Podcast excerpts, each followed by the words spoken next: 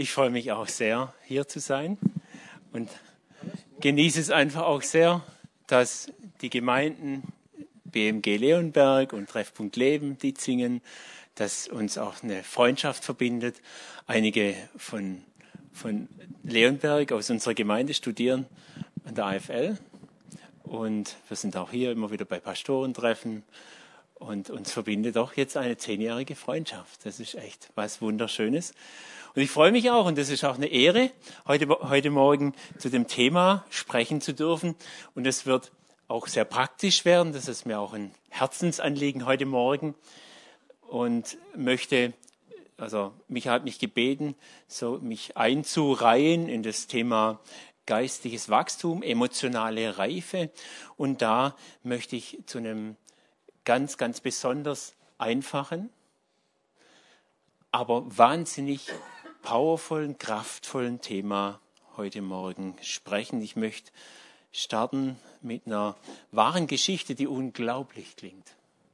Es scheint lächerlich und doch ist es wirklich passiert, schreibt das belgische Newsportal Newsblattet, das in niederländischer Sprache erscheint.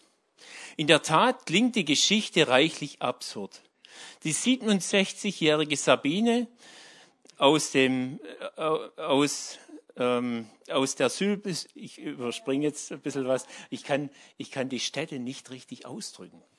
Ja, das ist einfach aus Belgien. Sie wollte nur einen Freund vom Nordbahnhof in der Hauptstadt Brüssel abholen. Eigentlich ist dafür eine Autofahrt von knapp einer Stunde nötig. Die Frau fuhr jedoch fast zwei Tage und legte dabei nach Newsblatt-Angaben knapp 1400 Kilometer zurück. Letztendlich endete ihr verrückte, ihre verrückte Irrfahrt in der kroatischen Hauptstadt Zagreb. Der Grund? Ihr Navi schickte sie irrtümlich über ein paar Umwege. Sie folgte den Anweisungen und dann, so Sabine, ist es schiefgegangen. Obwohl sie an mehreren Landes obwohl sie mehrere Landesgrenzen passierte und dabei Ortsschilder wie Köln, Aachen und Frankfurt passierte, sei sie einfach weitergefahren. Ich war abgelenkt, so Sabine. Unterwegs musste sie zweimal tanken und hielt sogar für einen, ein kleines Schläfchen am Straßenrand. Erst als sie in Zagreb angekommen sei, habe sie bemerkt, dass irgendetwas nicht stimmte. Ihr Sohn hatte unterdessen bereits die Polizei in Belgien alarmiert, weil er vermutete, dass seiner Mutter etwas zugestoßen sein könnte. Das war zum Glück nicht der Fall. Allerdings musste Sabine die Strecke nach Belgien wieder selbst zurückfahren. Kann man nachlesen in Die Welt Online, 15.01.2013. Wer kennt diese Geschichte? Verrückte Geschichte. Ja, es ist, äh wie gut wäre es gewesen, wenn Sabine jemand an ihrer Seite gehabt hätte. Wie gut. Und ich weiß nicht, wie es euch geht. Manches im Leben könnte vielleicht einfacher und schneller gehen. Wir fahren oder wir leben halt drauf los und müssen, müssen dann hier und da die Erfahrung machen, dass es auch große Umwege zum Ziel eines Lebens geben kann. Und heute soll es darum gehen, wie wir vielleicht manche Umwege vermeiden können.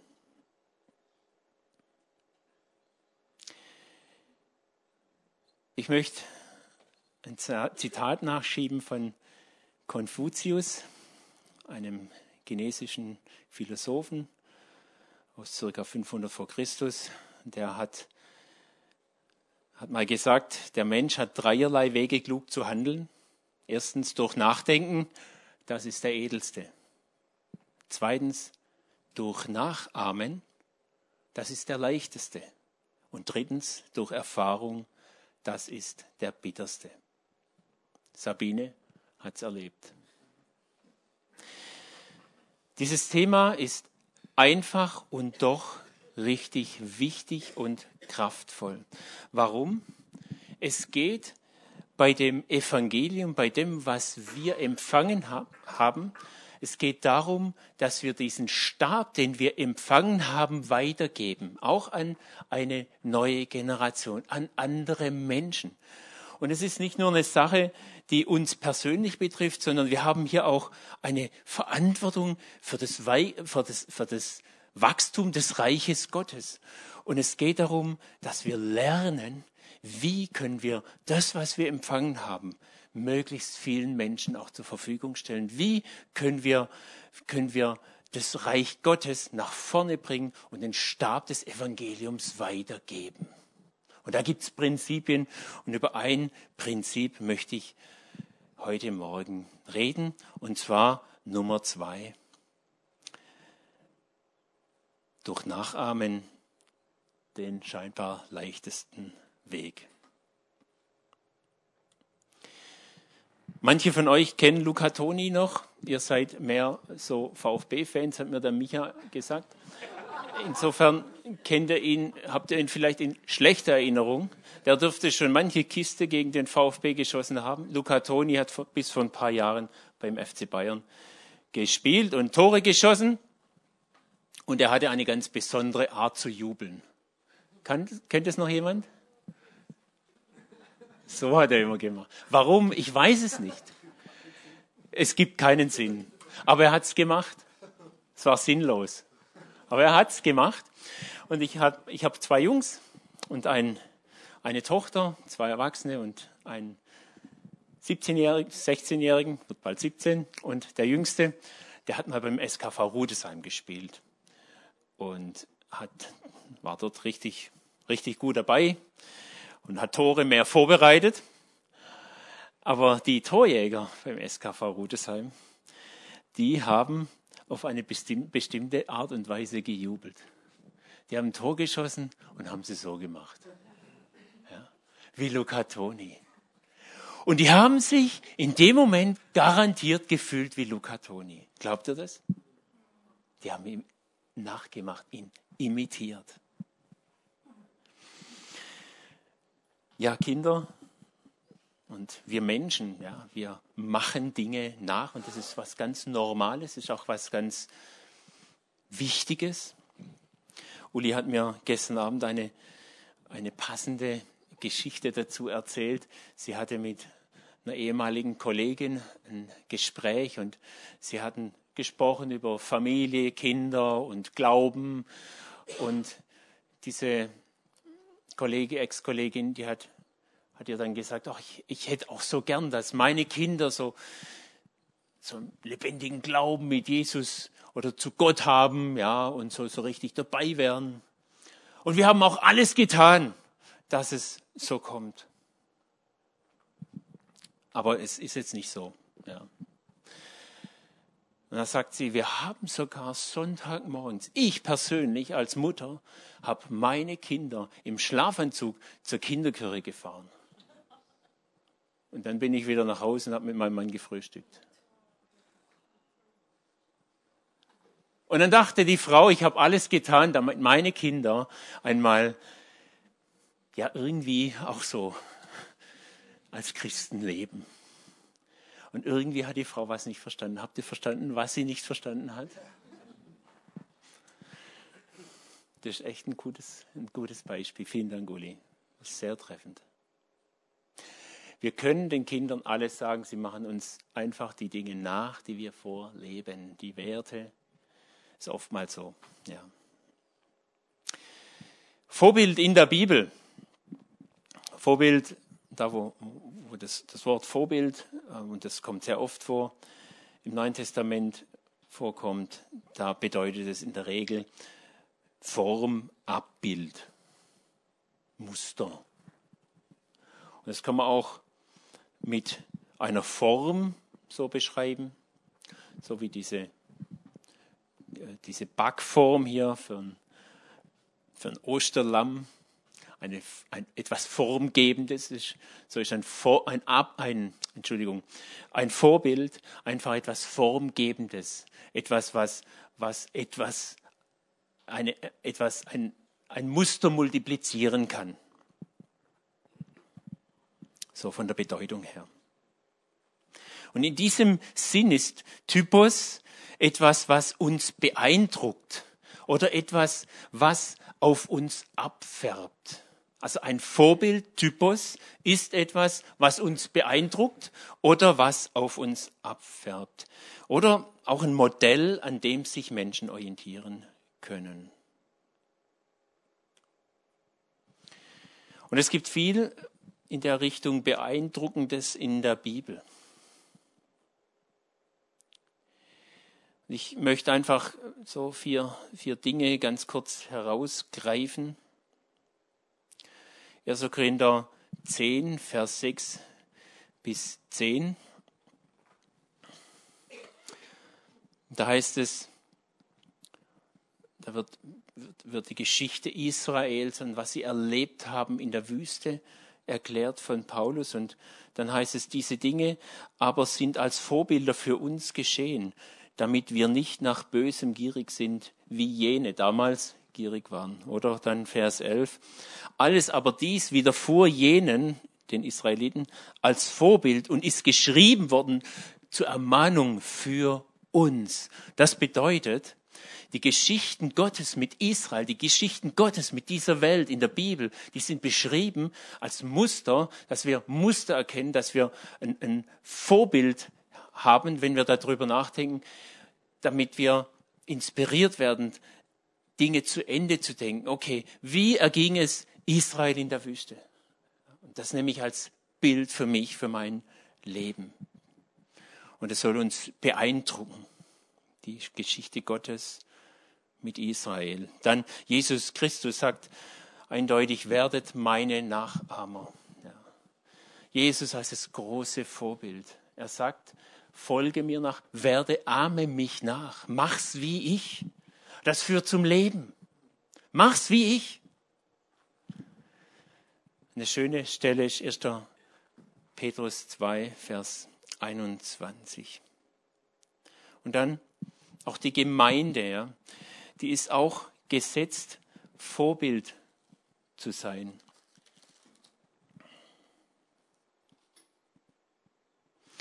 in 1. Thessalonicher 1, Vers 6.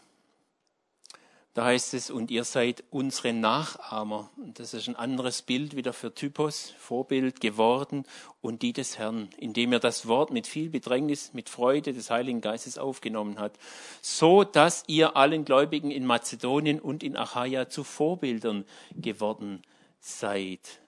Ihr seid Vorbilder geworden für viele. Und ich mag dieses, diesen Aspekt des Vorbilds, des Modells von Gemeinde sehr. Gemeinde ist gesetzt, um einen Eindruck zu hinterlassen, um eine, ein, einen Weg aufzuzeigen, wie Leben funktionieren kann.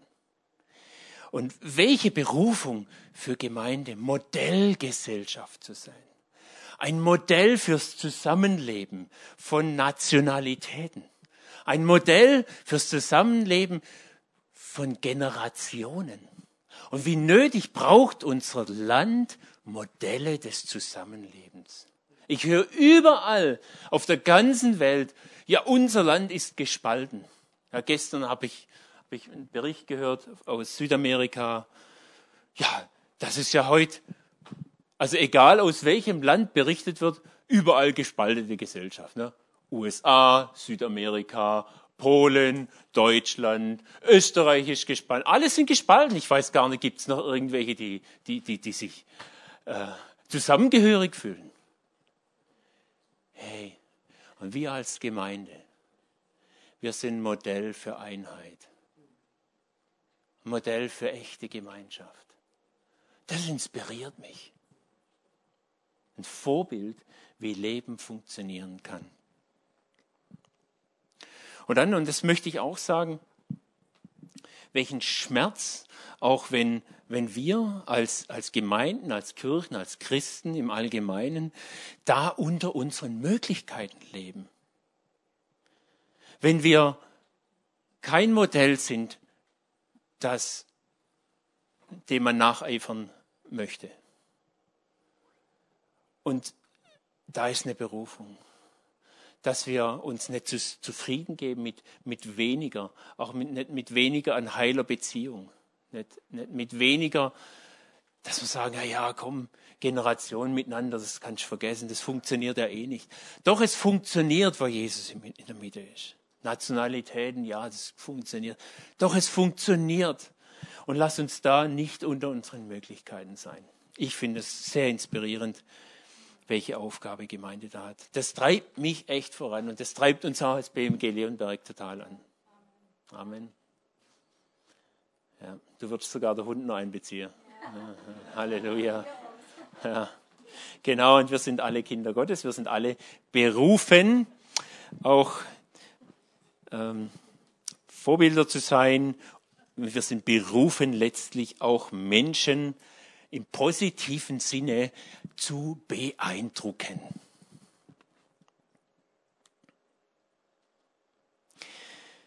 Was hat es mit Wachstum zu tun? Man sagt ja oft so, manchmal etwas lapidar, ja, man muss, jeder muss so seine eigenen Erfahrungen machen. Und das stimmt zu einem gewissen Maß. Aber es ist auch viel Weisheit äh, drin, ähm, dass wir von anderen Menschen lernen. Dass wir uns beeindrucken lassen. Und hier einfach mal ein Satz von mir. Von geistlichen Menschen positiv beeindruckt zu sein, ist eine legitime Abkürzung zur Reife. Ja, es gibt eine legitime Abkürzung. Ich muss nicht zehnmal gegen dieselbe Wand gelaufen sein, bevor ich es endlich kapiert habe. Ich muss gar nicht gegen die Wand gelaufen sein. Und ich akzeptiere nicht, dass es weise sein soll, zehnmal gegen dieselbe Wand zu, zu laufen. Es ist weise zu schauen, wo führt etwas hin und ich kann, ich kann weise schauen nach, nach, nach Vorbildern, wir, wir kommen da noch drauf. Aber es, es, ist eine, es gibt eine Abkürzung, eine legitime Abkürzung und das ist einfach, indem ich mich beeindrucken lasse von Menschen, die mich positiv beeindrucken können. Könnt ihr da dabei sein?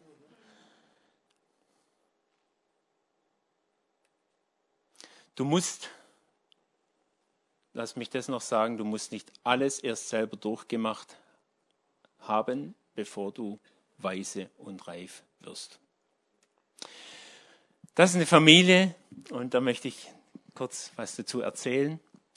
Das sind so, so ein Ehepaar, die haben damals, haben damals zwei Kinder gehabt und die haben Uli und mich sehr geprägt. Das waren so die, die ersten quasi Mentoren für uns als wir zum Glauben kamen. Und wir kennen uns, wir, haben, wir sind eine Jugendliebe. Ja, das ist echt stark. Und die haben uns begleitet. Und es ist gut gegangen.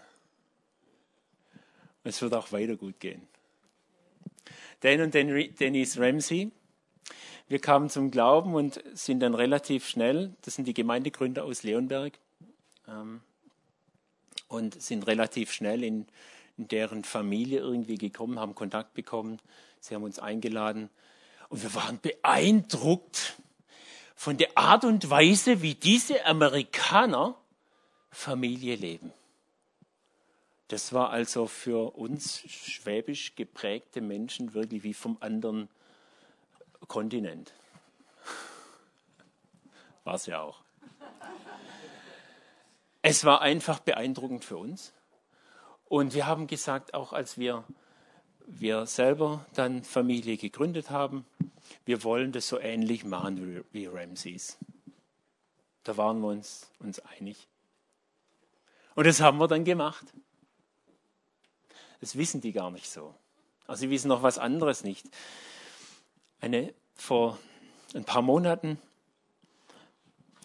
hat uns eine junge Dame aus, aus äh, Leonberg aus unserer Gemeinde. Sie kam vor ein paar Jahren zum Glauben, war eine Freundin äh, meiner Tochter und ging bei uns ein und aus.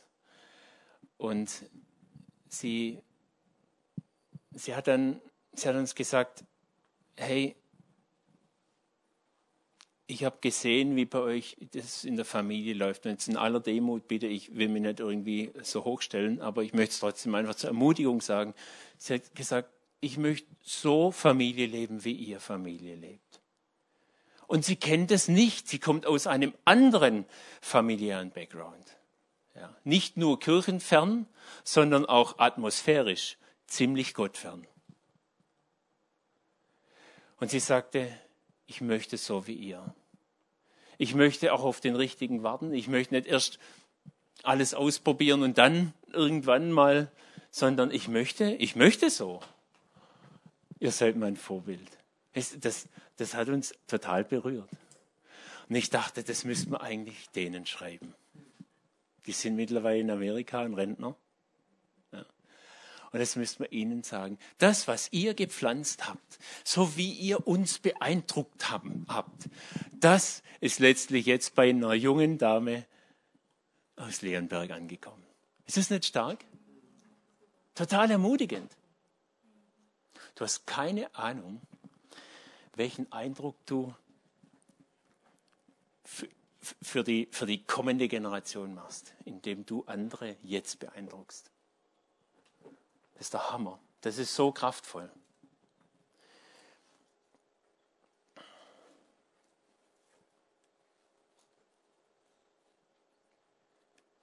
Ich möchte kurz über etwas sprechen.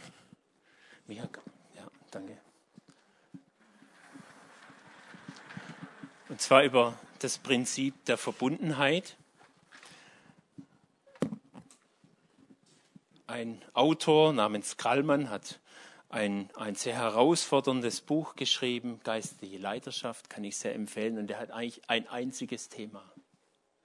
Und das ist das Thema Verbundenheit. Und er sagt, und das ist so seine These, Jesus wurde gesandt von, von Gott auf diese Welt und Jesus hat Verbundenheit mit Gott gelebt, mit dem Vater. Und Jesus hat aber auch Verbundenheit mit seinem Umfeld gelebt. Er hat sich Jünger ausgesucht und er hat sich mit ihnen verbunden.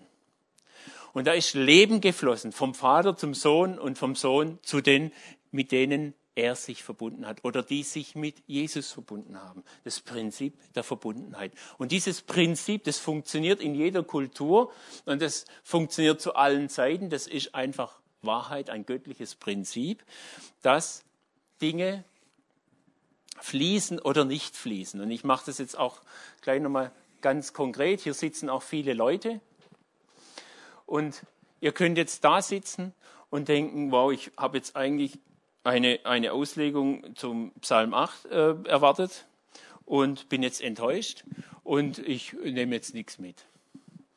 Und ihr könnt euch jetzt entscheiden, oder ihr habt euch dann schon entschieden, euch nicht mit mir zu verbinden. Ihr werdet nachher rausgehen und dann äh, vielleicht so, zu eurer Mama oder zum Ehepartner sagen, was war das jetzt? Ihr werdet nichts mitnehmen. Und da ist eine Verantwortung. Es ist eine Frage, mit wem verbindet ihr euch? Verbindet ihr euch jetzt mit mir? Verbindet ihr euch untereinander? Wenn untereinander eine Verbindung da ist, dann fließt etwas. Ja? Dann ist da, da eine, eine Beziehung und da fließt etwas in jede Richtung. Und das ist das Prinzip der Verbundenheit es ist ein, eine, letztlich auch eine, eine Entscheidung, mit was und mit wem verbinde ich mich. Und gerade auch junge Menschen,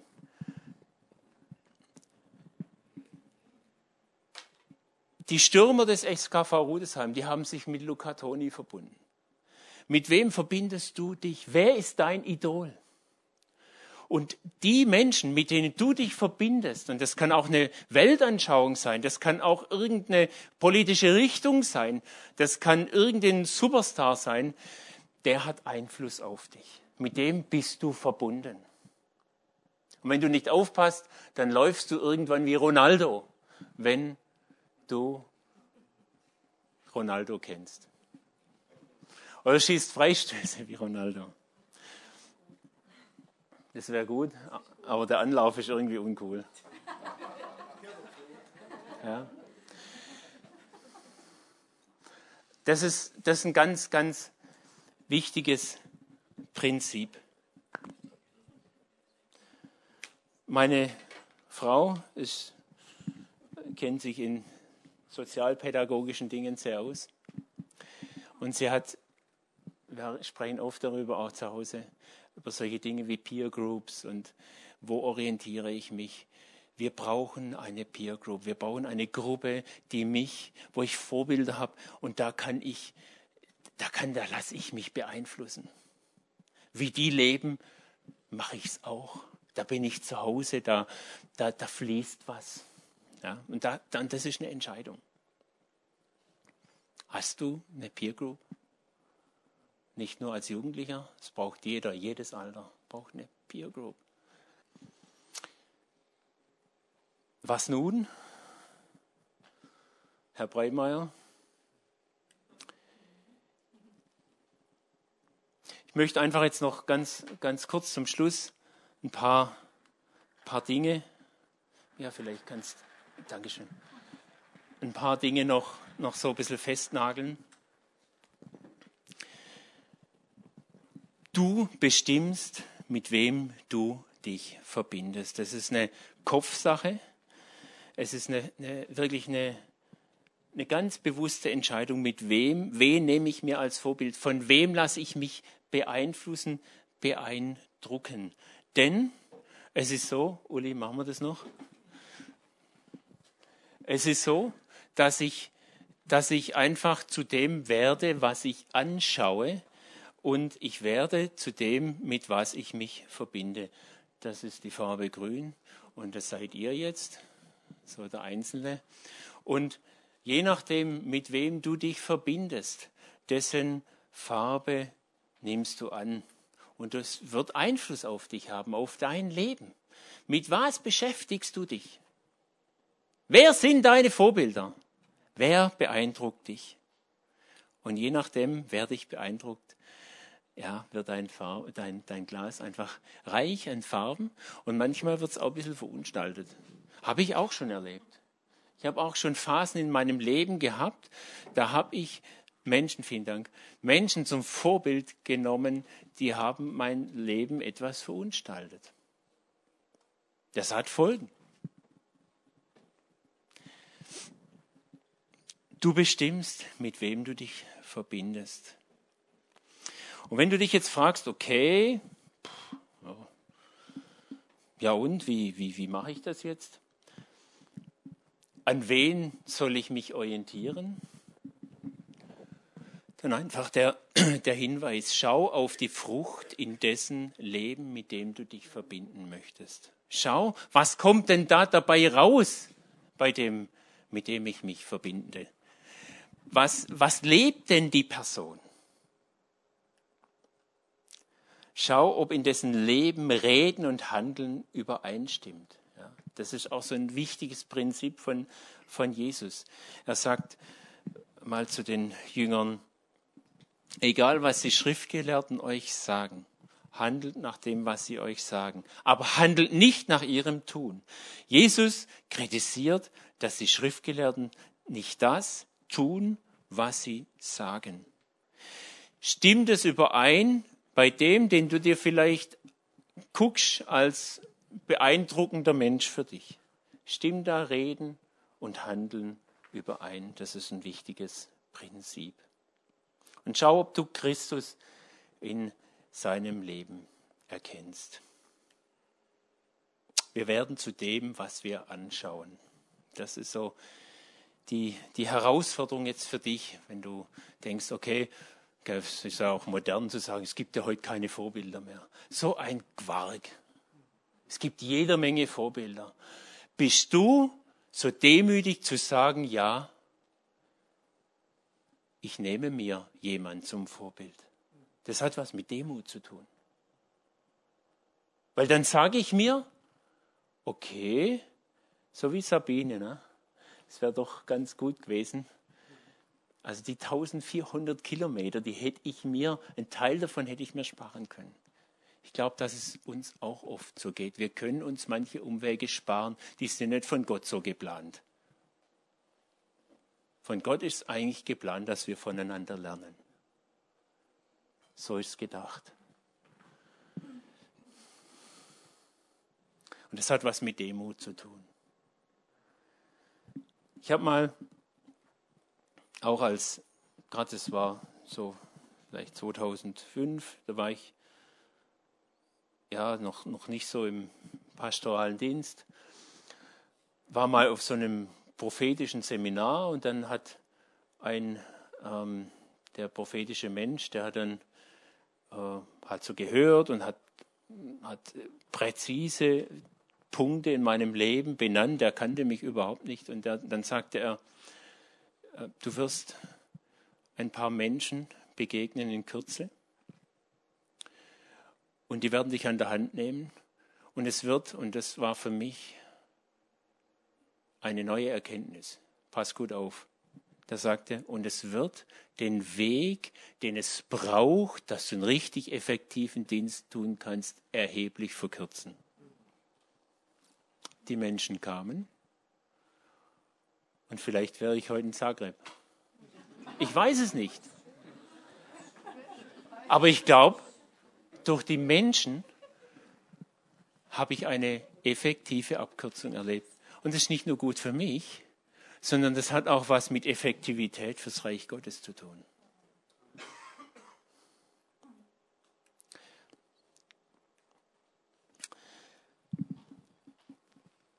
Wenn du jetzt denkst, und das ist genauso wichtig wie Vorbilder und beeindruckende Menschen auszusuchen, wenn du jetzt denkst, ähm, wow, ich, ich habe was zu geben. Und ich möchte auch sagen, du hast was zu geben. Jeder von uns hat was zu geben. Jeder von uns ist, ist ein Vorbild im Leben, im Glauben, im Wandel. Es, es ist so.